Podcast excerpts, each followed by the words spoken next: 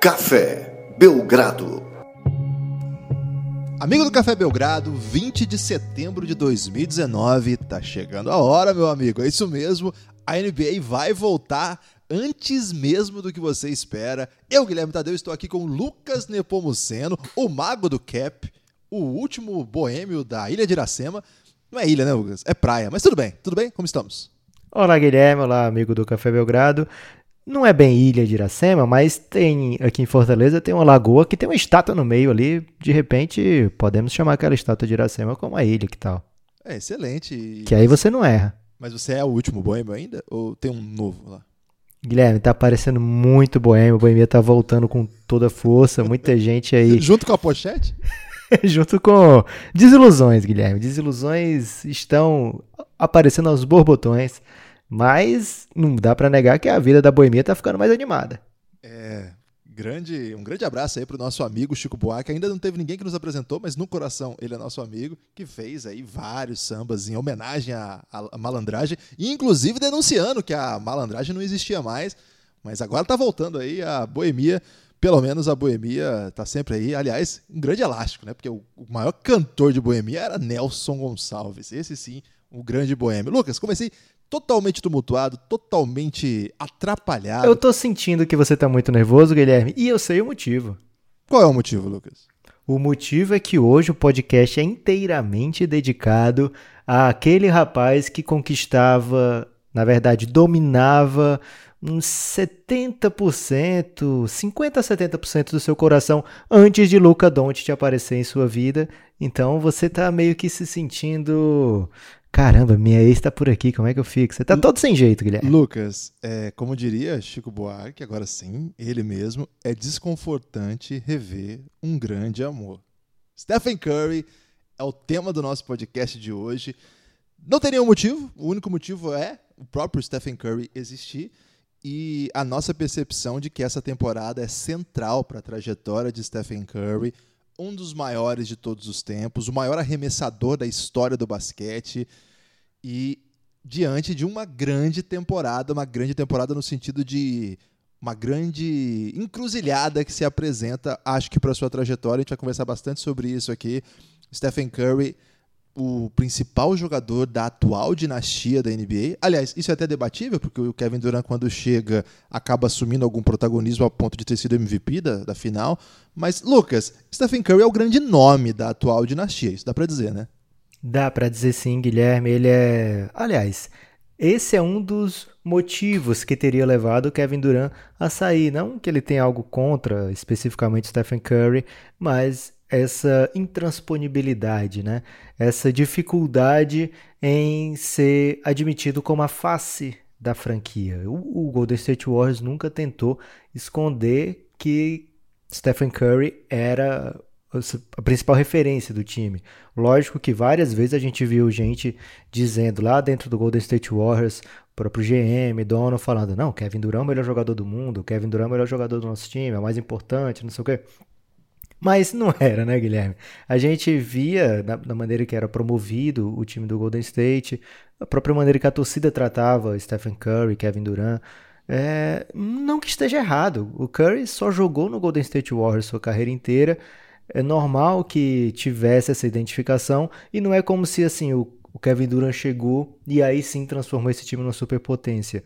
Stephen Curry já havia levado o Golden State a um título de NBA, já havia conquistado dois prêmios de MVP quando o Kevin Durant chega e aí sim o Golden State Warriors vence mais aí, mais três, né? É, de, fazendo de vez uma uma super como é que a gente pode falar, Guilherme? Uma super dominação? Uma super dominação da NBA. Gostei. Uma super dominação da NBA. Foram foram três títulos ao todo, né? O, quando o Kevin Durant chega, ele conquista dois.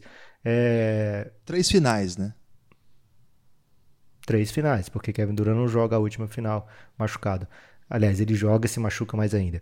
Enfim, Stephen Curry, ele tem, apesar desse currículo inteiro, de ser All-Star desde 2013, né? 2013, 2014, todo ano ele é All-Star, sempre colocado entre os principais jogadores da NBA, dois MVPs, um MVP unânime, o que é algo completamente impensável quando você está jogando numa era onde tem James Harden, tem LeBron James, tem Kevin Durant.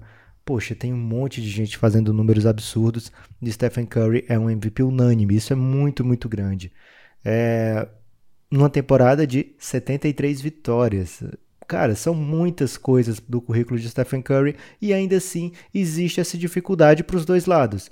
O time do Golden State Warriors é tão bom, tão absurdo, tão forte, tão dominante, que ele criava esse grande paradoxo, Guilherme. Nem as pessoas apreciavam corretamente Kevin Durant e nem as pessoas apreciam corretamente Stephen Curry. Eu lembro que na temporada passada, sempre que aparecia alguma estatística do tipo Stephen Curry está entre os 10 melhores da história, está entre os 15 melhores da história, é um dos melhores jogadores que eu já vi, sempre aparece gente contestando. Ah, mas está ao lado de não sei quantos All-Stars, está é, olha só essa estatística de não sei quem, olha não sei o que. Cara, existe sim uma dificuldade em admitir o tamanho de Stephen Curry e é por isso que, lógico que ele não queria passar por essa situação, o Golden State Warriors não queria que ele passasse por essa situação, mas essa temporada 2019-2020 se torna um marco, se torna uma peça-chave no legado de Stephen Curry. Também acho, acho que esse é o mote do podcast de hoje. O time do Golden State Warriors, atual dinastia, ainda que interrompida, né? A sequência de títulos é interrompida, mas a dinastia pode, pode continuar, não é? Pode ter uma dinastia aí com intervalos, por que não? O time já havia perdido pro. Tipo o San Antonio Spurs? É, a do, do San Antonio foi um pouco mais é, longeva. Foi assim, bizarra, né? É, uma, esse é um sentido bem amplo, mas o Golden State, pelo menos assim, dá pra dizer, foi campeão da Conferência Oeste nas últimas cinco temporadas, né? Desde 2014, só dá Golden State Warriors na final da NBA. Em duas delas, é verdade, perdeu. Uma para o Cleveland, uma, a última temporada para o Raptors, no qual nem pôde contar com As duas derrotas elenco. mais improváveis da história. Você perdeu um título para o Cleveland e um para o Toronto Raptors. Que beleza, hein? Pois é, mas a própria dinastia do Golden State Warriors é por si só bem improvável, né, Lucas? Então, tudo bem, esse mar de improbabilidades aí. E eu acho que a história que a gente está tentando contar hoje, né, como pressuposto aqui para discutir, é a Quantos dias do início da temporada, Lucas? Você que é o responsável 32, pra... Guilherme. Inclusive, você fica dizendo aí no começo do podcast que a temporada vai chegar antes das pessoas esperarem, mas isso vai contra a própria contagem regressiva do Café Belgrado. As pessoas estão esperando e sabem exatamente quantos dias faltam, Guilherme. Tem razão. É, quem não está acompanhando lá no Twitter a contagem, muita gente está achando que sou eu, Lucas. Então, eu quero dar aqui os créditos pro extenso trabalho de analytics aí que você tem feito aí. O... Como é que é a analytics do Don't? Tem um termo específico assim para Guilherme, tá tudo dentro do, do grande guarda-chuva do dontitismo, né? Okay. O dontitismo vem sendo bem difundido nesse país. É o dontitismo avançado, né? Nesse caso aí, que já Correto. Inter, intercala com estatísticas, com histórias. Então estamos assim já foi muito mais distante o início da temporada. A pré-temporada já tá para começar mesmo. Daqui 10 dias tem jogo do Houston na China. Daqui 14 dias tem jogo. Esse mês tem 31 de setembro, não, né? Setembro não, não. tem 31, não. Então daqui 13 que, dias. Você tem que. Para ser bem rápido, Guilherme, você fica contando os nós dos seus dedos. Posso contar aqui? Mas... Pode, pode conferir aí que setembro vai ter só 30 dias. E como que é o janeiro? Começa pelo janeiro ou começa pelo. É, o... Todo ano começa em janeiro. Aí você vai, aí Mas quando chega no. Começa dobrinha do dedo ou começa no ossinho de cima? No ossinho de cima. E okay. dos dois lados são ossinhos, Guilherme. Não tem como começar por um obrigado, dobra, Obrigado por esse macete. Acho que ganha tempo, né? Porque é sempre uma busca. ganha muito tempo. Aqui. E aí, quando chegar no final da mão, você volta lá pro começo para não voltar pelo, pela dobrinha. Senão você vai contar errado. E aí, ah. setembro vai ter 31 ok. É, não vou fazer agora, mas das próximas vezes, próximas vezes farei. Agora já perdi esse tempo porque eu tive que consultar o calendário, mas das próximas vezes vou fazer esse cálculo, porque ganhar tempo é sempre uma busca aqui desse podcast. É, ô Lucas, então daqui 13 dias tem Franca e Brooklyn Nets. Eu vivi para ver esse jogo, estou muito feliz com essa possibilidade que nós estamos tendo de acompanhar times de NBB jogando. Você viu que o Kevin Durant deu Miguel, né? Não vai jogar contra o Franca tá fugindo, né? Aliás, eu acho que o certo seria esse jogo sendo Pedrocão e os jogadores do Brooklyn Nets tinham que comer aquela parmegiana antes do jogo, Lucas. Acho que essa era uma, um, um bom aí game plan para ir pro Elinho, para a comissão técnica muito boa comissão técnica de Franca. Então fica aí essa sugestão aí pro, pro, pro jogo da volta, né? De, dependendo do que pode acontecer aí na ida esse ano em Nova York. Parabéns para a NBA Brasil, que trabalhou para se esforçou para isso, para o time de Franca, que conseguiu colocar essa cidade maravilhosa para jogar em Nova York, né? Pô, baita história mesmo. Daqui a pouco, então, vai ter pré-temporada, muitas histórias para acompanharmos. E a ideia de trazer esse debate do Stephen Curry é perceber isso, né? Nós estamos aqui diante do time atual dinástico, cinco vezes campeão do Oeste, e que dessa vez apresentou uma situação, eu acho que dá para dizer inédita na carreira do Stephen Curry no sentido de, de desde que ele se torna é, esse jogador líder de uma dinastia. Claro que não é novo na história do Curry. O Curry é um jogador que vai lá para a universidade pequena, se torna uma lenda de um time muito frágil, depois chega na NBA num time que era um dos piores da, da, do seu tempo, um time muito fraco, para dizer os piores, que sempre tem time muito pior. E aos poucos também consegue, mas desde que o Curry vira o Curry, vira o cara que todo mundo sabe que é o melhor, é, pontuador da história, o cara que mata a bola. Pontuador da história não sei, mas que mata a bola de todo canto. É a primeira vez que ele está numa situação em que todo mundo tá. Cara, será que dessa vez vai? Será que agora o time vai conseguir entregar? Porque não é só a ausência de Kevin Durant, é também a lesão de Clay Thompson, o Splash Brother, né? o seu principal escudeiro de toda essa jornada. O Golden State de fato está em uma, com uma grande interrogação na cabeça.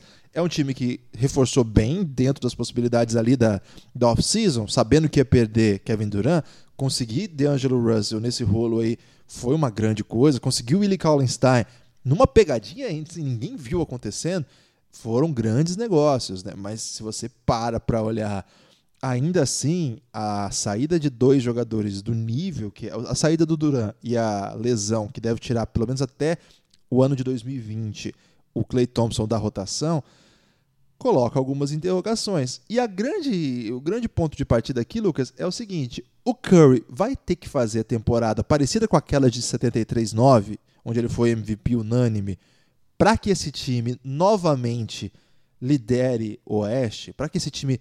Porque o voto de MVP é o voto de temporada regular, né? Quando começa a, a pós-temporada é uma outra história. Mas você acha que o Curry vai ter que repetir feitos daquele nível para que o Golden State de novo emplaque a liderança do Oeste? Guilherme, essa é uma pergunta excelente. Parabéns, é muito bom perguntador. Você podia ser um professor, Guilherme. Sua didática é excelente. É, é possível que sim. O que mais me preocupa nessa história toda é porque o Golden State Warriors tinha um elenco curto, né? Não é fácil você segurar vários salários é, astronômicos. Ainda tem, mesmo sem o Clay Thompson jogar, ele tá lá com o salário dele. Então essa parte aí não muda tanto. Kevin Durant saiu, chegou DeAngelo Russell é, também chega com um salário bem grande. Então é difícil você ter um elenco longo. E Kevin Durant e Clay Thompson foram os dois jogadores com mais minutos na temporada passada pelo Golden State. Não só com mais minutos por jogo, mas também ambos jogaram 78 partidas, enquanto o, é, o Curry, por exemplo, jogou 66 partidas o 69, o Draymond Green 66. O time perde também o Igodala, que era também um dos principais em minutos na rotação. Então, é uma cara toda nova, né? E essa parte do jogo do Curry me preocupa, né? O, o, físico dele, será que ele vai, vai aguentar? O Curry já não é um garoto, Guilherme, não sei se você sabe. Ele tem aquela carinha de que é um menino, mas o Curry já tá aí, Guilherme. 31 anos. 31 e o apelido de Babyface, né? Babyface, e além de Splash Brother, é um dos apelidos do Curry, que dá essa impressão de que não, ele é um menino, vai aguentar e tal, mas é um cara que teve lesões sérias nos tornozelos, né, durante a sua carreira. Então, essa parte da minutagem me preocupa. Você fala o ano do MVP unânime, esse ano aí o, o Curry jogou 79 partidas, 34 minutos por jogo, algo que ele nunca mais precisou repetir.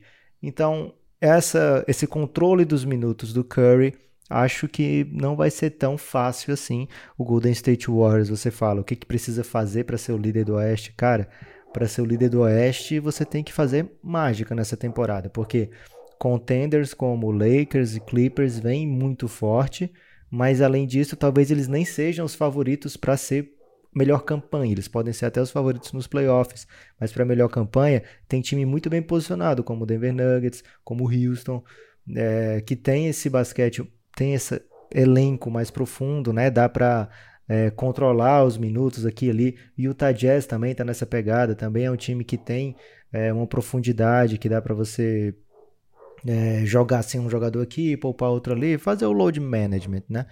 É, o Clippers, por exemplo, vai sem Paul George no começo da temporada e o Kawhi não, não tem jogado back-to-back, -back, Guilherme. Então, é possível que o Clippers tenha um, um, certo período de ajuste. Lógico que o elenco também tem vários nomes da temporada passada.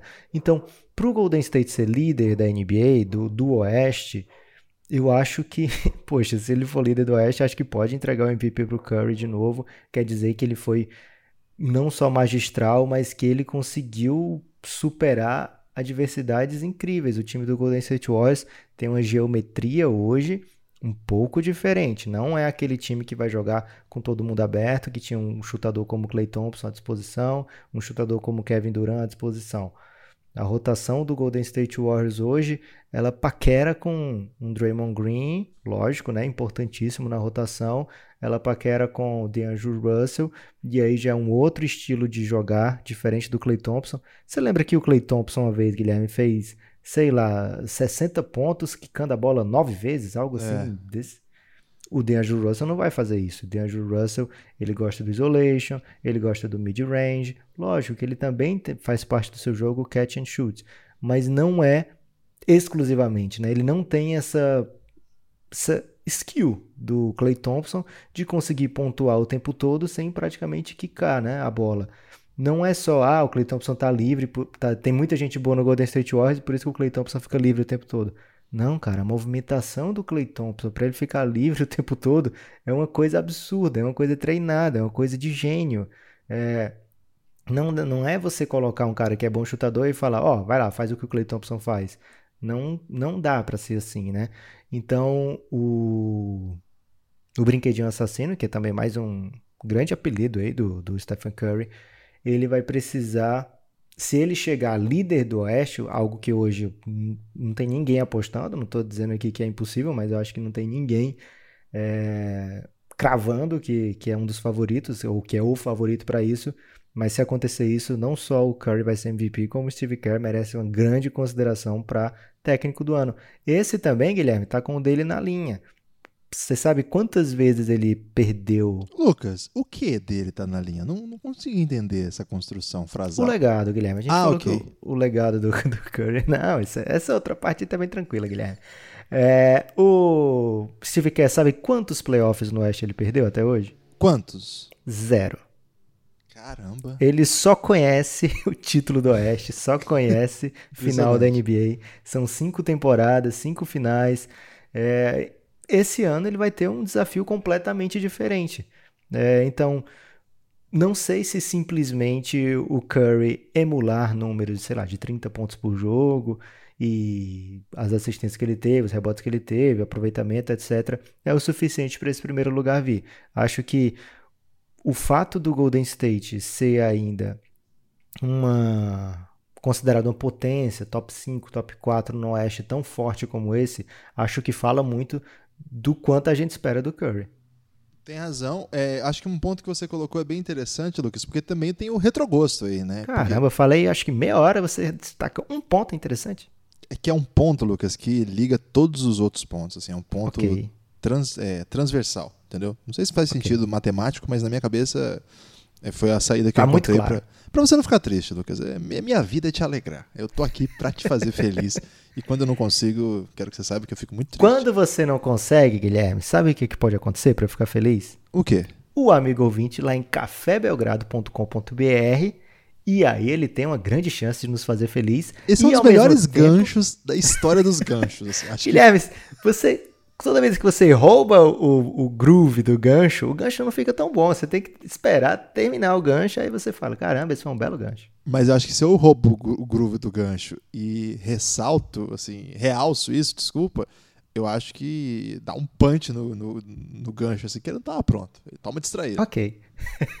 e você vai lá em cafébelgrado.com.br e além de nos deixar feliz, você também fica feliz, amigo ouvinte, porque você vai ter acesso a mais de 80 horas. A gente está fazendo aqui, por exemplo, uma análise de Stephen Curry nesse podcast de hoje. Não chega a ver uma análise, né? Mas um, um uma espécie de preview da temporada dele, e a gente está fazendo isso não só do Curry, mas de 30 times na nova série do Café Belgrado, na série atual, Quem Te Viu, Quem Te Vê, que inclui o Chico Buarque, Guilherme, ou a obra de Chico Buarque nessa série. É algo que a gente está fazendo com muito capricho, tem recebido muitos, muitos elogios. Muito obrigado aos nossos apoiadores. Palavras e além doces. dessas Além dessa série, você vai ter acesso aí a, sei lá, mais de 60 horas fora essa série bem mais de 60 horas fora essa série. Acho que tem umas 70 horas de conteúdo fora essa série. Várias séries lá, vários episódios, muitos, muitos, muitos. São atemporais, você pode ouvir a qualquer momento que não vai é, ficar velho, não vai perder a razão de existir. E outros, alguns, é, a minoria dessas horas são em relação à temporada passada. Para essa temporada já tivemos, por exemplo, a série da off-season para cada time, né? Um, preview da off-season para cada time, que ainda está em dia para você ouvir. Tivemos Summer Love, uma série sobre os, os principais histórias que a gente viu na Summer League. Cara, a doença é muito grande, Guilherme, fazer série sobre Summer League. Mas fala é... dos rookies, né? Então é interessante. Fala dos rookies, é muito legal. E tivemos também já, estamos ainda, faltando ainda o episódio final dessa série, o Belgravesso, que é, são histórias. Essa eu não vou nem explicar, Guilherme. Eu vou deixar o ouvinte ir lá, cafébelgrado.com.br, se tornar apoiador do Café Belgrado, ou então no PicPay. PicPay, PicPay é muito legal. E é legal de falar também. Você procura lá o Café Belgrado e pode se tornar apoiador e vai ter receber imediatamente, pelo menos assim, assim que a gente vê o e-mail, e a gente vê o e-mail o tempo todo, é, vai receber o acesso a esse conteúdo. Até hoje, Guilherme, zero reclamações sobre o conteúdo, cara. Caramba, palavras é, muito convincentes aí. Tô, se eu não já fosse um, um, grande apoiador desse projeto, eu apoiaria, Lucas, depois de ouvir essa explicação. e isso que você nem citou os dois carros-chefes, que são a série El Gringo e o Reinado. Então faz o seguinte. Entra no site que o Lucas falou, cafébelgrado.com.br, e lá tem uma lista de boa parte do conteúdo. Não tem todo o conteúdo lá disponível, mas lá você vai ver todo o conteúdo que a gente produz, né? E avalie aí, a partir de R$ reais você pode ter acesso a tudo isso. Se você quiser vir brilhar no grupo do Telegram, um dos maiores grupos já inventados no mundo, né, Lucas? E aí eu tô colocando grupos no sentido amplo aí, né? Vale lembrar aí que. Até grupo de Copa do Mundo? Certamente, até grupo de boy band, Lucas. É um dos maiores grupos Caramba. já criados. É, talvez perca ali pro Dominó. Você gostava do Dominó? Quem não gosta de Dominó, Guilherme? Não, não do jogo, da banda Dominó. Então. Eu vou deixar no sentido duplo aí, porque pode ter algum fã de dominó aqui, Guilherme. Perdão. É, então, se você quiser fazer parte desse grupo, é outro sistema de apoio, 20 reais. É o sistema Insider, é o plano Insider. É muito barato, 9 reais é. Quanto que é, Lucas? 30 centavos por dia? Eu perdi a conta já, é muito pouquinho. 33 centavos por dia e centavos. mais ou menos 67 centavos por dia para se tornar um apoiador Insider. E pode mandar áudios pra gente, de repente a gente coloca aqui no podcast. Nunca mais fizemos isso, né, Guilherme? Perguntas em áudio, mas na temporada costumamos ter esses episódios aí para apoiadores insiders. Isso aí, então, cafébelgrado. É porque os caras são safados hoje em dia também lá no Giannis, né, Guilherme? Giannis não, no momento é a escola lá. É, eles mandam a pergunta em áudio e aí querem ouvir só eles a resposta. Tem isso também. é, tem isso. Então, cafébelgrado.com.br, vem com a gente, a gente ajude-nos a continuar implementando o caos aqui. Lucas, voltando então para falar de Stephen Curry, é... Você disse que tinha um ponto muito interessante, eu estou querendo saber. É o retrogosto, né? Porque é o seguinte, Isso. ao mesmo tempo que pela primeira vez ele não vai ter Clay Thompson ao seu lado, e o Clay Thompson é esse reloginho mesmo, que vai saber se desmarcar, compreende a movimentação sem bola com Curry como ninguém, assim, como esse é literalmente, as pessoas usam muito esse como ninguém e tal, mas esse caso é como ninguém mesmo. Ninguém entendeu o Curry como Clay, ninguém entendeu o Clay como Curry, esses dois não por acaso têm um apelido que os casa e casará eternamente. Não né? casa não, Guilherme, porque irmão não pode casar. Não, Lucas, é casar no sentido figurado do termo. É um casar okay. no sentido de estarem sempre abraçados e juntos. Uma expressão aí que acredita mais no casamento do que o próprio casamento, né? Esses dias está acabando muito, Lucas. O casamento está em, em, decadência aí na nossa sociedade moderna. Fica aí a análise rápida sobre esse fenômeno cultural. Então, o Curry, ele agora vai ter um outro tipo de irmão mais novo, um caçulinha aí dessa, dessa possibilidade de dupla, que é um jogador que vai permitir que o Curry faça o que ele fez por muito tempo, jogando inclusive na universidade e até quando chega na NBA um pouco, que é jogar sem a bola em vários momentos. Ele faz muito isso e ele faz isso com maestria. Mas agora ele tem um ball handler que ele nunca jogou ao lado. Ele nunca jogou ao lado de alguém tão bom na condução de jogo como o DeAngelo Russell. Caramba. Kevin Durant, Kevin Durant é o excepcional condutor E Draymond de jogo. Green? Draymond Green, muito bom. Mas o DeAngelo Russell é um armador, Lucas. É um armador all-star. Ele nunca teve um armador all-star ao seu lado. Talvez o Montaeres, mas ele não era nem armador. E eu nem sei se ele foi all-star. mas você não tinha um cara que era capaz mesmo de armar o jogo. O DeAngelo Russell, é verdade, arma muito pra ele mesmo. Depende muito de isolation. Cara, mas ele é um armador clássico, é um cara que sabe passar a bola, é um cara que conduz o jogo, é um cara que você pode deixar nos momentos decisivos ele driblar e o Curry jogar desmarcado. Acho que a gente vai ter essa possibilidade de ver o Curry mais scorer, assim. É um tempo de NBA diferente. Quando o Curry chega na NBA, ele chega como um shooting guard. É até engraçado lembrar disso, né? Como um jogador da posição 2. E pelo tamanho e pela excepcional qualidade de passe que ele tem, uma coisa que até muitas vezes é, não é ressaltada, assim, né? Não é destacada. Estou usando muito ressaltada. Não é destacada. É, eles, o Don Nelson e o restante da NBA mesmo, começa a pensar o Curry o seguinte: bom, se ele quiser se adaptar à NBA, ele vai ter que ser mais do que um 2. Ele vai ter que se adequar à posição 1. Um, e eu acho que dá, porque ele dribla muito bem, ele mata a bola, ele sabe criar o próprio chute e ele passa muito bem. Eu lembro que na época do draft começou assim. A, primeira imagem que tinha do Curry, e assim, eu falo isso assim, com muito coração, assim, porque eu, eu tava no bonde do Curry no momento que era difícil estar no bonde do Curry. Tem que falar isso aqui. É, e tinha esse, esse negócio do muito magro, muito baixo. Não sei se o jogo dele vai casar na NBA. Universidade pequena, não sei. Mas aí começaram a surgir uns vídeos, assim, uns analytics de vídeos, né? Diferente de hoje, né? Eram mais precários, assim. Mas que diziam o seguinte: prestem atenção em como ele é bom passador, hein? Esse passe dele é uma. Uma skill elite que ele tem que as pessoas não notam. Acho que ele só mata a bola, acho que ele é só chutador de três. E aí, aos poucos, ele começou a entregar isso, mostrar na NBA. Ele, ele teve temporada na NBA de 80, de 8.5 assistências por jogo. É, é bem impressionante assim para um jogador que faz mais de 20 pontos por jogo. A sua melhor temporada teve 30 pontos por jogo, a temporada de 2015-16, 30 pontos por jogo, sabendo passar, né, com quase 7 assistências nessa temporada, mostra que é um jogador assim que depende de estar muito com a bola, né, com a bola o tempo todo. E agora ele vai ter a possibilidade de dar uma desafogada. Eu acho que isso pode ajudar, ajudar nessa minutagem que você mencionou. De fato, né, desde a temporada de, de, MVP jogando 34 minutos, ele tem baixado. No passado foi quase 34 também. 32, mas aí tinha o Duran, que concentrava bastante a atenção da defesa.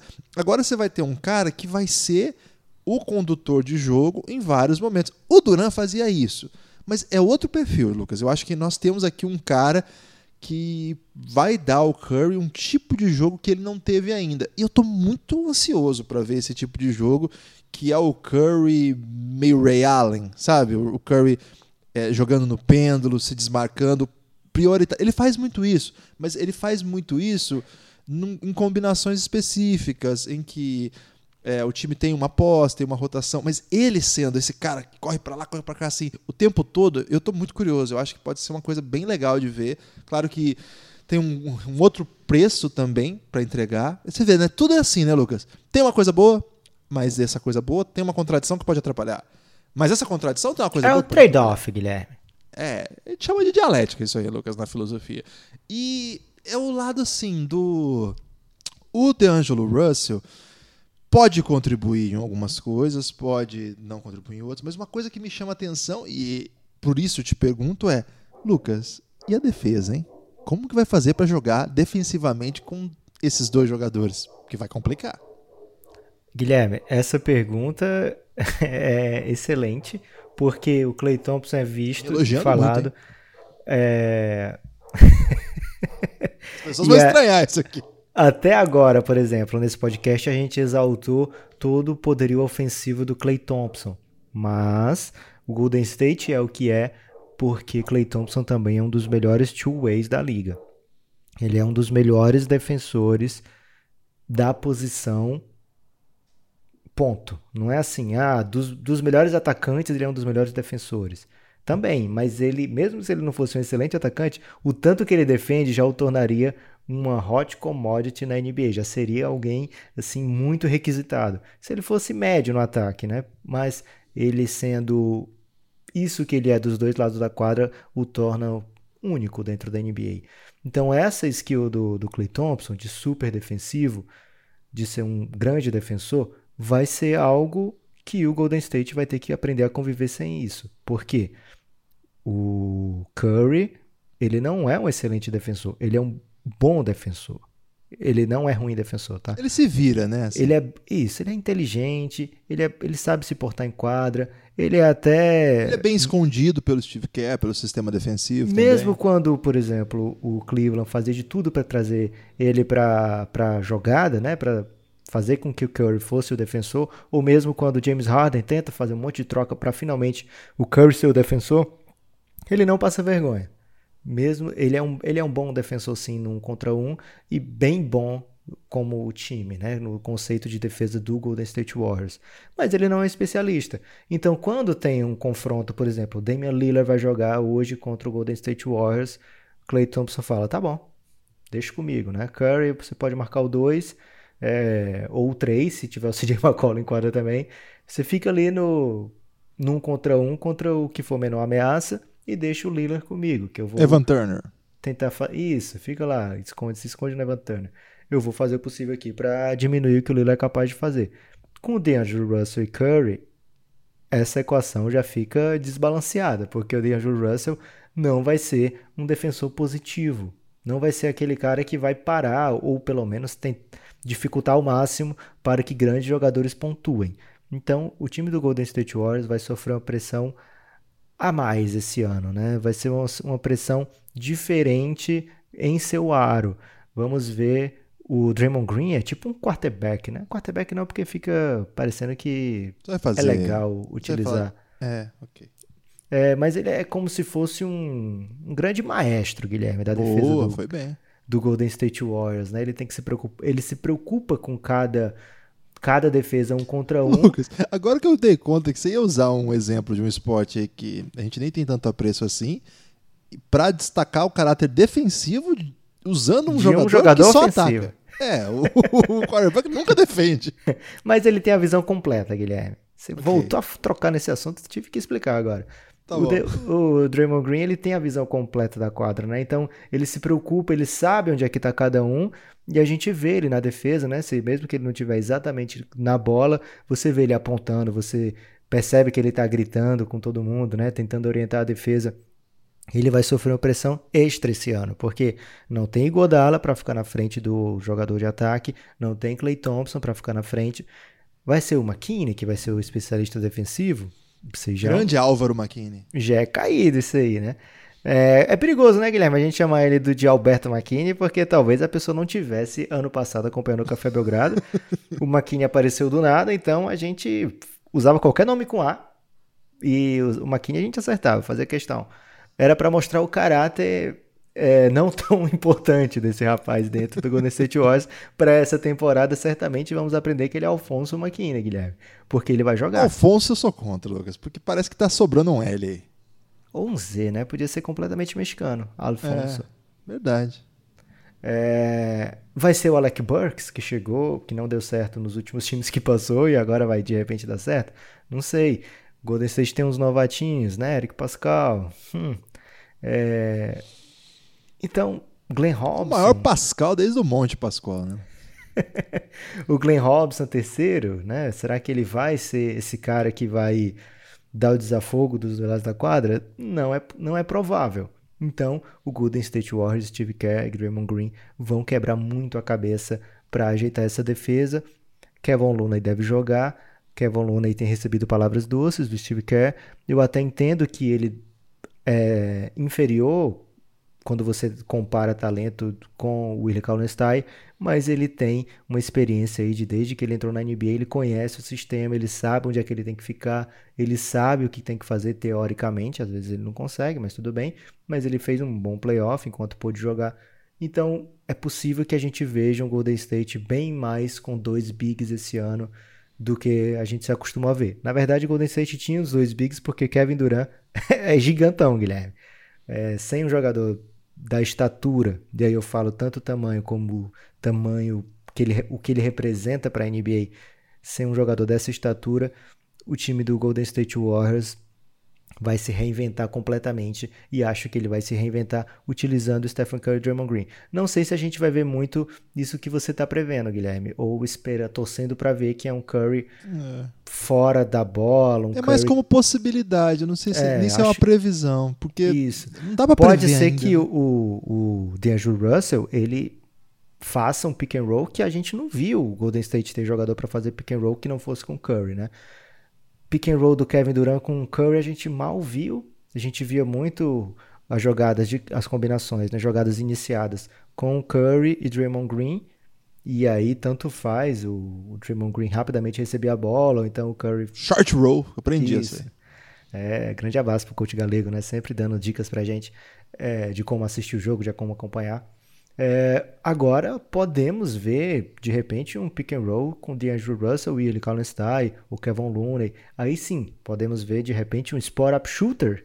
Algo que a gente praticamente não vê no, no, no, time do Golden State, né? Um cara meio parado, só esperando para arremessar. Às vezes é o, sei lá, o Igodala pode fazer essa função, mas mesmo ele tá sempre em movimento. Vai ser diferente. Essa, essa é a leitura que eu tenho hoje, olhando para esse time do Golden State. Pode ser uma leitura muito óbvia, é, mas eu acho que quando chega perto da temporada, a gente vai caindo a nossa ficha, né? A gente analisa o que era o Golden State, olha para esse time agora e pensa: caramba, isso aqui tá muito diferente. Isso aqui é outra coisa. É... Quase, quase tudo vai ser diferente, porque o Curry vai jogar diferente, o Draymond Green vai jogar diferente, e as outras peças todas não estão lá, né? Shaw Livingston não está lá, André Godal Aposentou, tá um grande abraço para Shaw Livingston, se aposentou da última Pode vez que tá ouvindo a gente, né? É um dos é. maiores ouvintes que a gente tem, e não só pela altura, mas pelo talento, né? Mas posso mandar uma super notícia boa, Guilherme, pro pessoal que torce, aprendeu a amar esse time do Golden State? Pode mandar, Lucas, fica à vontade. A probabilidade de ter muito Golden State na sua telinha é gigante, Guilherme, esse ano. É verdade. O, Lucas, eu guardei isso aí pro destaque final. E antes eu preciso colocar aqui o, o reclame da WeWood. Posso? Claro que pode. A WeWood é parceira do Café Belgrado. Se você ainda não conhece, a WeWood é uma marca italiana pioneira na criação de relógios de pulso a partir da madeira. Os relógios são belíssimos e a WeWood tem um cuidado ambiental, utilizando apenas madeiras recicladas e naturais além de ter uma bela parceria com as ONGs Tree for the Future, Tree Dawn e American Forests para reflorestar o planeta. Acesse o site willwoodbrasil.com.br e conheça as peças. Com o cupom Belgrado20, você ainda garante 20% de desconto nas compras pelo site. A cada relógio vendido é plantada uma árvore willwoodbrasil.com.br. Acesse o site, procure nas redes sociais e use o cupom Belgrado20. Tudo no diminutivo, seguido dos números 2 e 0. Vamos lá então, Lucas. É... Mas Guilherme, por que reclame da Willwood? Você vai. Quer que as pessoas reclamem com o Willwood? Não, é, é, o jeito que falam na TV, Lucas. Nunca entendi por que okay. também, mas copiei. É, é, vi que é assim que faz e copio. Às vezes eu posso estar fazendo alguma grande confusão aqui. Ô, Lucas, mas verdade, é legal isso que você trouxe. Vamos ter muito jogo de modo geral na TV brasileira.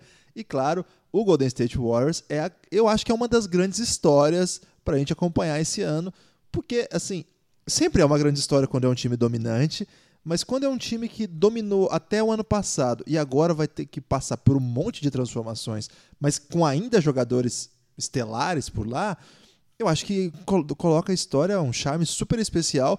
E nessa semana recebemos a notícia: A Band está de volta ao basquete, na verdade já havia voltado ao basquete com o NBB, já transmitiu a final da NBA o ano passado, e agora, Lucas, duas partidas por semana, olha só, duas partidas de NBA por semana na TV aberta. Além disso, todos os outros contratos foram mantidos com o Sport TV, o Sport TV transmite uma, uma gama de jogos bastante impressionante também, e as já tradicionais rodadas de quarta e sexta da ESPN, que agora também tem um jogo de sábado, né? Eles não, estão transmitindo as duas rodadas de quarta e de sexta, eles transmitem duas rodadas de um dia, uma do outro e uma de sábado. Lucas, tô no hype, hein? Quem não tá, né, Guilherme? A gente tem aí a previsão de ter 10 jogos por semana na TV aberta. Cara, isso é um sonho, assim, daqueles é, memoráveis, né? Você, Dois se na você TV sonhasse. aberta, né? E, assim, juntando os É, outros de na, TV. na TV, isso, desculpa. É, se eu sonhasse isso aí, Guilherme, sei lá, nos meus 19 anos, eu ia ficar lembrando pra sempre. Caramba, que sonho doce que eu tive. 10 jogos por semana na TV. E agora é, é uma realidade pra gente. Ainda não é 100% realidade, ainda tem que sair o, o calendário, né? A gente fica sempre com o pé atrás, Guilherme. Enquanto não falarem, vai ser desse jeito oficialmente, anunciado, não sei o quê, a gente sempre espera que o inesperado. Como diria o que grande pessimismo, Pablo. Não, mas é, já tô animado, Guilherme. Já tô no hype, mas só, só não digo assim, confirmado, porque ainda não veio aquela confirmaçãozinha oficial básica, né? Mas Pode alegrar, mostra- não entra na do Lucas não, gente. Fica feliz. mostra o tamanho que a NBA está tomando, as proporções que a NBA está tomando. Não foi brincadeira quando lá atrás a NBA falou que olhava para o mercado brasileiro com muita atenção. Não é por acaso que isso acontece assim. Eles investem, inclusive, no NBB para que o NBB se torne um produto ainda mais atraente. É, então, a NBA não cansa de ser global, né? A NBA não fica à margem do que está acontecendo. Pelo contrário, ela sabe exatamente que tem que atrair um mercado tão efervescente como esse brasileiro, né? Não que a economia aqui esteja brilhando, Guilherme, mas o amor pela NBA, a atenção que o basquete, que a NBA está gerando, mesmo num período de entre safra do, do elenco brasileiro na NBA, digamos assim, é um momento que a gente não tem papéis relevantes nos times, ao contrário de momentos no passado onde tivemos e não tinha esse tipo de atenção. Então a NBA está aproveitando bem, agora colocando ainda mais jogos à nossa disposição. A tendência é que aquelas pessoas, Guilherme, no nosso convívio do dia a dia que não sabem nem quem é, por exemplo, Jordan Poole, vão falar: caramba, esse novato do Golden State é bom, hein? É, agora isso você aí também longe. Você tá- Essa é uma realidade distópica, Lucas. Um mundo onde as pessoas saibam quem é o Jordan Poole, por enquanto. Talvez elas saibam quem é o Willie Kallenstein. Acho que se a nossa. Já pensou? Nosso Se primo. souber o? D'Angelo Russell, Guilherme, que falar, o D'Angelo Russell por acaso é aquele que falou da namorada do, do outro cara lá do Lakers? É, esse mesmo. Sabe aquele meme, aquele cara da interrogaçãozinha? Era ele o namorado. O cara precisa dizer, caramba. Cara, você foi. Agora você foi. Gostei aí das referências. É, E outra, outra vantagem, Guilherme, da pessoa torcer pro Golden State, que é, por exemplo, assim, ah, a dinastia acabou, a dinastia como a gente conheceu acabou, mas não é como o caso do Cleveland, por exemplo, né? Que o Cleveland nossa. é, se desmontou, saiu de contender, né? De quatro anos de finais seguida, para um time que só mesmo tem lata da Nescau, tem copo aí adoidado, tem chinelo, mas vitória tá difícil. Tá, tá difícil, tá difícil mesmo, assim. É uma outra jornada, assim. Essa é uma história menor essa temporada, com todo o apreço que a gente tem à torcida do Cleveland, sobretudo os que ficaram, né? Que merecem todo o carinho. É, pouca gente ficou de coração, assim. Ah, o Cleveland tinha uma torcida bem impressionante por causa do LeBron. Hoje em dia tá compreensivamente combalida, mas quem sabe aí num futuro aí de cinco anos. Sexland vem aí. Sexton e Garland. É, eu não sei, Lucas. É, Lucas, tô, acho que não é, é bem. Vamos ver, vamos ver.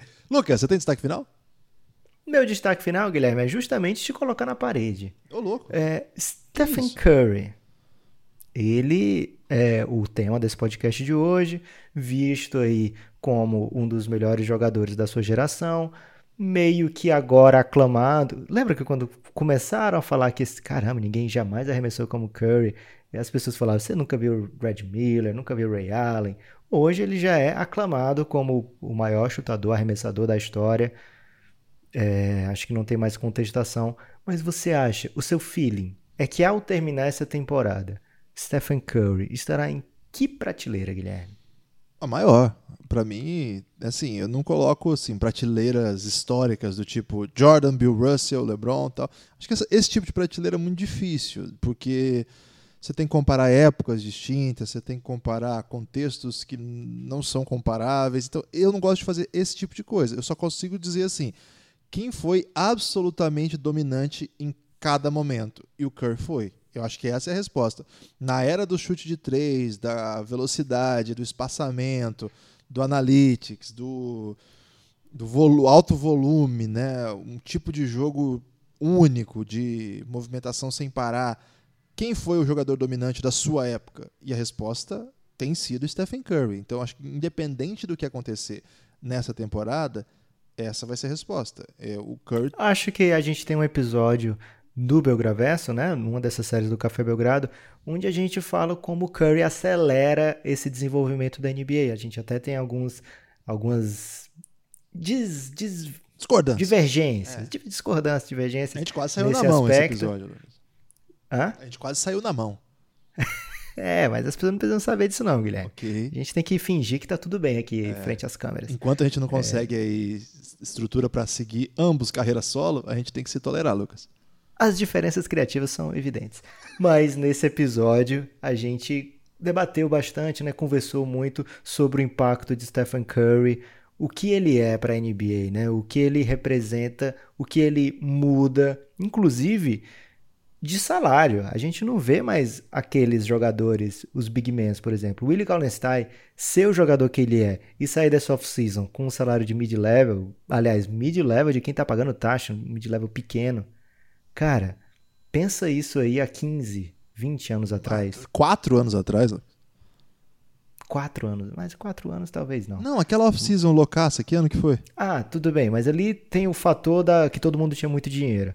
Mas eu tô falando mesmo assim, do, do tanto de interesse que ele geraria Não, se dúvida. ele fosse é, um razão. jogador de outra geração com essa skill set que ele tem hoje. Mas o jeito que se joga NBA, muito em função do que o Golden State fez, do, e Stephen Curry, o grande líder desse time, impacta, impacta demais é, se eu fosse o Carlos Sai, nem ia jogar nesse time, Guilherme. Ia pro Phoenix Suns. e, mas, mas, assim, mas para dando valor à sua questão, Lucas, que é uma questão muito boa, é, retribuindo o elogio aí pra falsidade manter aí a nossa unidade. É, eu acho que essa temporada pode ajudar no legado, no sentido de conseguir mostrar para as pessoas que não era porque o Duran chegou. Assim, as pessoas são loucas se acharem isso, porque antes de Duran chegar, esse time bateu o recorde do Bulls do Jordan com o Curry de MVP unânime.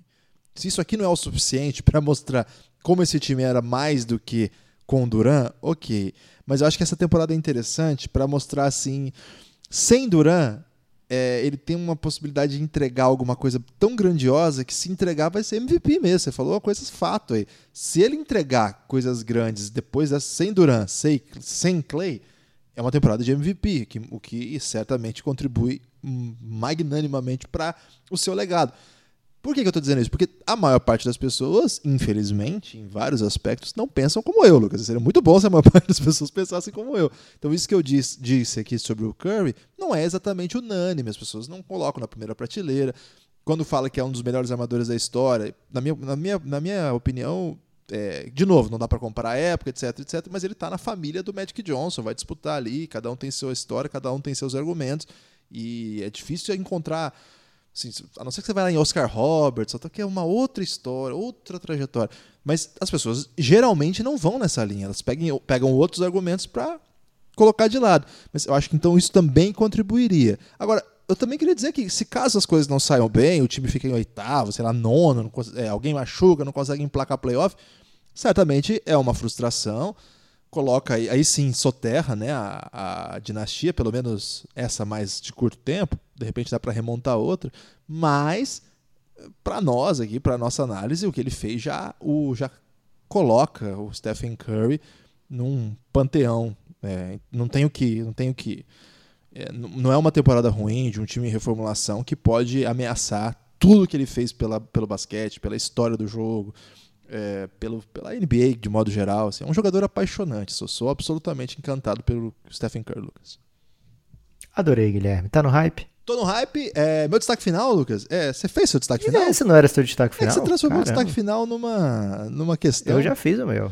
Mas eu vou, vou, vou ter uma pergunta final que você não vai responder, que vai ser o meu destaque final depois do seu destaque então, final. Então, meu destaque final é: esse episódio não vai chamar Precisamos Falar do Stephen Curry, porque eu tenho muita raiva de quem coloca Precisamos Falar sobre alguma coisa, Lucas. Até quando é o título do filme? Mas e, o filme, tudo bem. O problema foi que todo mundo, depois desse filme, começou a achar que esse era um bom título. Ok. Apesar de ser um, Esse- uma fala meio bizarra de uma mãe que viu que o filho era psicopata. O meu destaque final é o seguinte, Guilherme. Você tá preparado para Stephen Curry e Yannis Antetokounmpo juntos no futuro? Forte abraço. Para aí, Lucas.